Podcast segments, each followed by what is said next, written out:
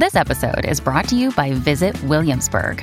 In Williamsburg, Virginia, there's never too much of a good thing. Whether you're a foodie, a golfer, a history buff, a shopaholic, an outdoor enthusiast, or a thrill seeker, you'll find what you came for here and more. So ask yourself, what is it you want? Discover Williamsburg and plan your trip at visitwilliamsburg.com. Another day is here, and you're ready for it. What to wear? Check. Breakfast, lunch, and dinner? Check. Planning for what's next and how to save for it? That's where Bank of America can help. For your financial to dos, Bank of America has experts ready to help get you closer to your goals. Get started at one of our local financial centers or 24-7 in our mobile banking app. Find a location near you at bankofamerica.com slash talk to us. What would you like the power to do? Mobile banking requires downloading the app and is only available for select devices. Message and data rates may apply. Bank of America and a member FDIC. Quels sont les trois conseils pour lutter contre la procrastination? Merci d'avoir posé la question. La procrastination, c'est cette tendance à remettre à plus tard certaines tâches. Une mauvaise habitude qui nous oblige souvent à tout faire à la dernière minute.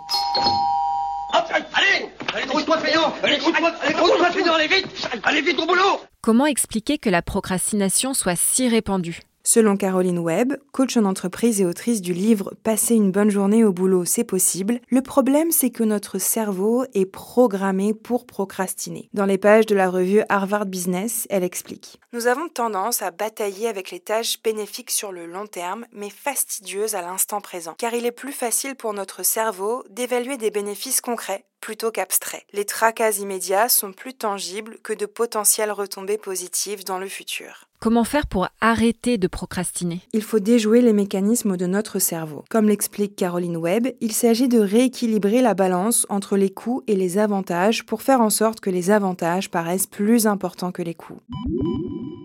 Pour aider à passer à l'action, elle conseille de segmenter les tâches en sous-actions faciles à réaliser. Il arrive souvent que nous soyons intimidés par la tâche que nous évitons. Tu as peut-être pour projet d'écrire un roman, mais si tu écris simplement ça sur ta to-do list, tu risques de repousser le passage à l'action. L'idée, c'est donc de découper cette tâche en plein de sous-tâches et d'identifier la toute première étape qui doit être extrêmement facile pour que ton cerveau pense que les avantages l'emportent sur les coûts. Par exemple, tu peux commencer par envoyer un email à cet ami qui a déjà écrit un roman pour lui demander conseil. Atteindre ce petit objectif te permettra de garder ta motivation et de te sentir plus sereine pour passer à la prochaine étape. Autre astuce, parle à ton entourage de tes projets.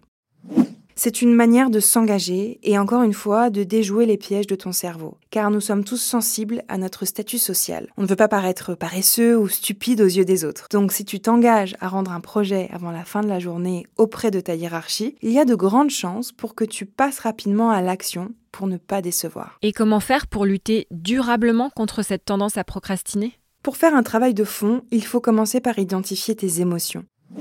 Comme l'explique la chercheuse en psychologie, Alice Boyce, toujours dans la revue Harvard Business, l'anxiété est souvent le facteur qui pousse à la procrastination.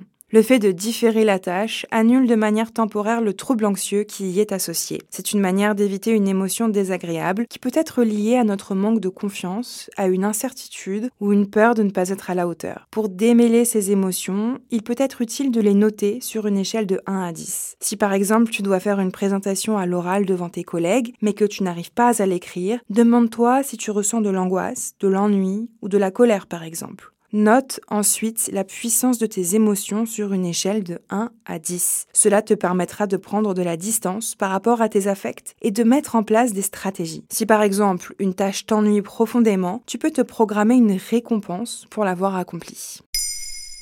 Maintenant, vous savez, un épisode écrit et réalisé par Olivia Villamy. Ce podcast est disponible sur toutes les plateformes audio. Et si cet épisode vous a plu, n'hésitez pas à laisser des commentaires ou des étoiles sur vos applis de podcast préférés.